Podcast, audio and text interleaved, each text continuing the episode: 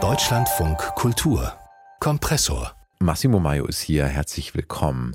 Wer wählt die AfD? Das ist ja vielleicht eine der überraschendsten Ergebnisse gewesen bei der Bayern- und Hessenwahl jetzt im Oktober, dass ziemlich viele junge Menschen die AfD gewählt haben. In Bayern waren es zum Beispiel 18 Prozent der unter 30-Jährigen, die die AfD gewählt haben. Insgesamt hat die AfD in Bayern nur 14,6 bekommen, also mehr junge Leute haben die AfD gewählt als der Durchschnitt.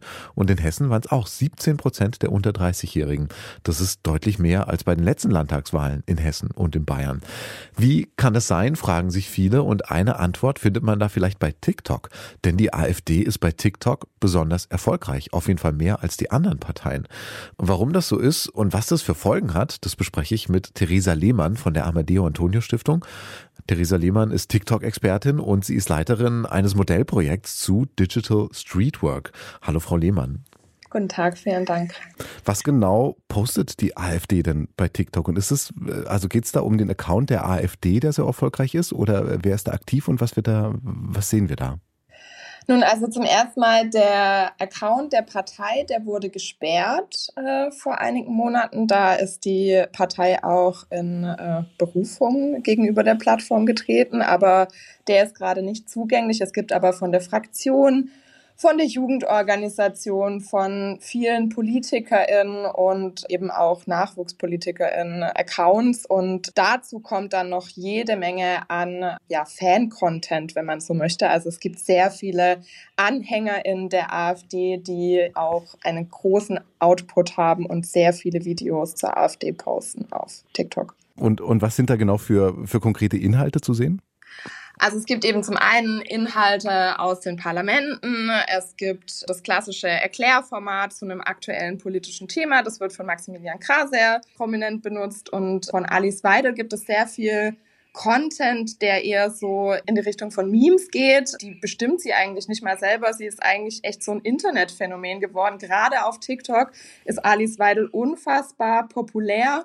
Es gibt Videos, wie sie mit ihrer Frau im Auto tanzt. Es gibt Videos, wo sie, wo es viel um ihre Geschlechtsidentität oder auch äh, ihre sexuelle Orientierung geht. Viele junge Menschen verstehen einfach nicht, wie sie gleichzeitig mit einer Frau zusammen sein kann und in einer rechtsextremen Partei.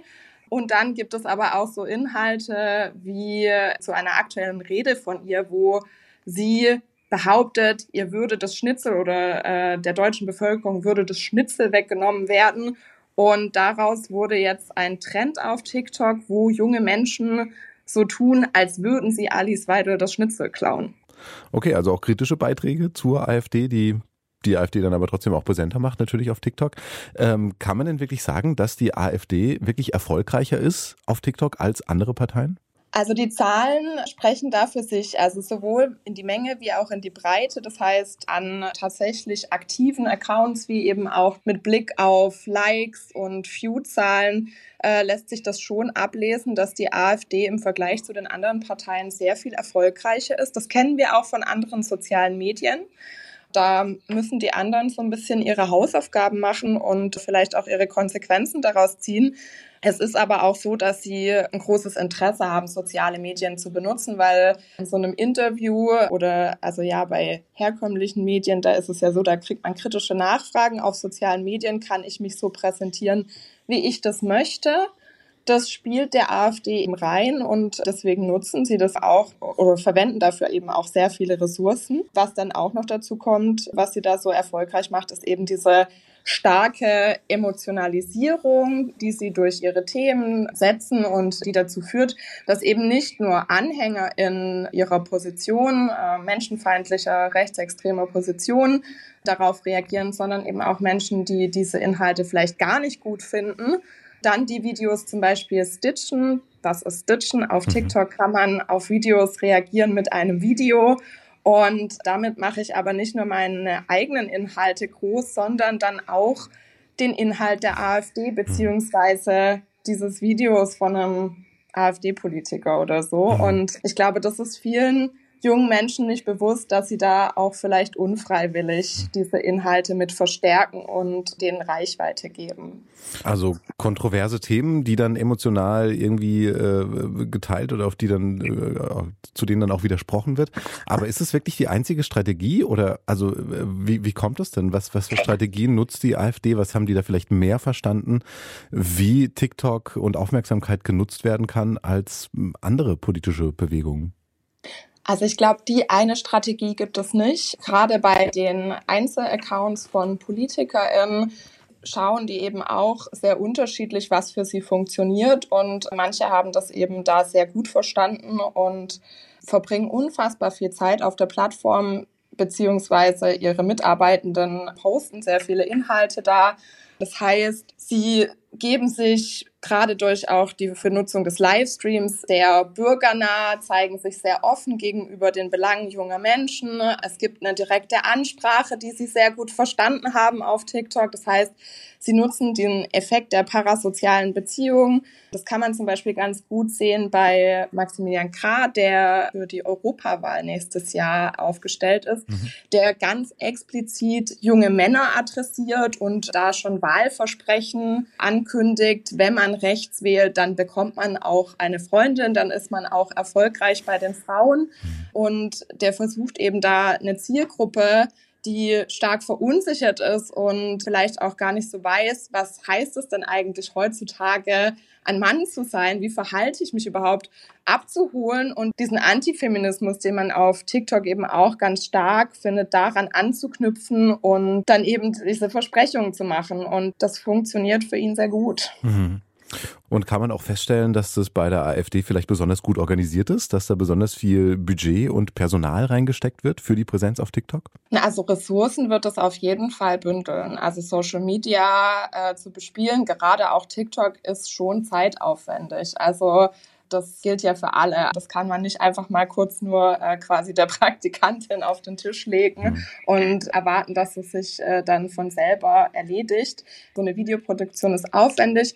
Manche recyceln auch ihren Content von anderen Plattformen oder benutzen eben Schnipsel von Reden aus dem Bundestag oder aus den Parlamenten. Da gibt es auch unterschiedliche Strategien. Also ich würde sagen, einheitlich ist das auf keinen Fall. Aber ja, man sieht es eben, sie sind überproportional vertreten und das zeigt sich dann eben auch äh, in den Zahlen. Jetzt nach der Wahl in Bayern und Hessen haben sich ja viele Leute gefragt, wieso gerade bei jungen Leuten die AfD äh, besonders beliebt zu sein scheint. Ähm, da liegt es vielleicht nahe zu sagen, ja, sie sind eben auch bei TikTok sehr erfolgreich. Ist das wirklich eine Schlussfolgerung, die man ziehen kann? Gibt es da wirklich einen Zusammenhang zwischen TikTok-Erfolg und Politikerfolg? Ich werde ein bisschen vorsichtig. Nach der Bundestagswahl hat man das auch der FDP zugesprochen. Wir erinnern uns. Mhm. Es ist sicherlich so, dass diese Präsenz und äh, vor allen Dingen auch das Wir sehen euch äh, da eine Rolle spielt. Also klar, äh, junge Menschen fühlen sich natürlich ernst genommen, wenn sie adressiert werden und wenn sie ignoriert werden, dann ziehen sie auch ihre Konsequenzen daraus. Aber monokausal würde ich das auf keinen Fall äh, hm. erklären wollen. So, also ich würde sagen, die großen Krisen spielen da eine Rolle Corona weht noch nach, Einsamkeit ist ein großes Thema. Und ähm, die Frage ist halt, wer dann eben die jungen Menschen adressiert, wer sie ernst nimmt und wer ihnen Angebote macht. Was eben sehr besorgniserregend ist, ist dann tatsächlich, dass scheinbar die Normalisierung der AfD so weit vorangeschritten ist, dass junge Menschen kein Problem zu haben scheinen mit den menschenfeindlichen Positionen, mit dem Rassismus, dem Antisemitismus und der rechtsextremen Ideologie der Partei. Sie beschäftigen sich ja mit Digital Streetwork, also mit sozialpädagogischer Arbeit sozusagen auf digitalen Plattformen. Ähm, kann man denn auf der Ebene zum Beispiel was tun gegen den Erfolg der AfD? Tun Sie da was? Unser Projekt setzt sich vor allen Dingen gegen Desinformation ein. Das heißt, wir klären darüber auf, wie man medienkompetent auf TikTok unterwegs sein kann, wie ich Falschinformationen erkenne, auf welche Effekte ich da auch aufpassen muss. Wir erklären zum Beispiel dieses Phänomen der parasozialen Beziehung oder was ein Strohmann-Argument ist. Das heißt, wir versuchen schon bevor diese Falschinformationen, die ja auch gerne von der AfD verbreitet werden, ne, ähm, zu immunisieren und darüber aufzuklären, wie man eigentlich auf diese falsche Information reinfällt und warum wir vielleicht dazu geneigt sind, manche Dinge eher zu glauben als andere, ohne die gegen zu checken. Also Stichwort Confirmation Bias zum Beispiel. Und da setzen wir an und versuchen eben schon bevor das Kind sozusagen in den Brunnen gefallen ist, ein Angebot zu schaffen. Das sagt Theresa Lehmann von der Amadeo Antonio Stiftung zum Erfolg der AfD bei TikTok und auch zu den Möglichkeiten, was dagegen zu tun ist, zum Beispiel mit Digital Streetwork. Herzlichen Dank für das Gespräch in Deutschland von Kultur. Danke Ihnen.